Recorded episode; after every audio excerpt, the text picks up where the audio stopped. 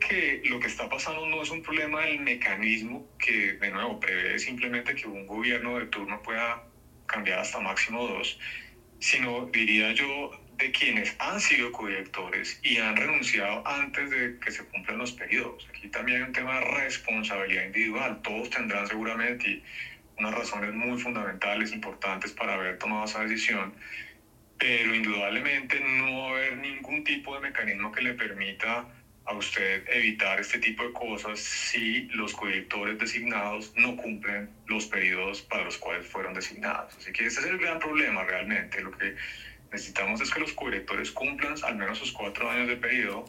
para evitar, pues obviamente, que haya suspicacias en cuanto a eh, la independencia de eh, los codirectores que nombra un gobierno y obviamente eso va a ser un tema muy de fondo hacia adelante, ¿no? El, realmente el tema de fondo yo no creo que haya que hacer cambios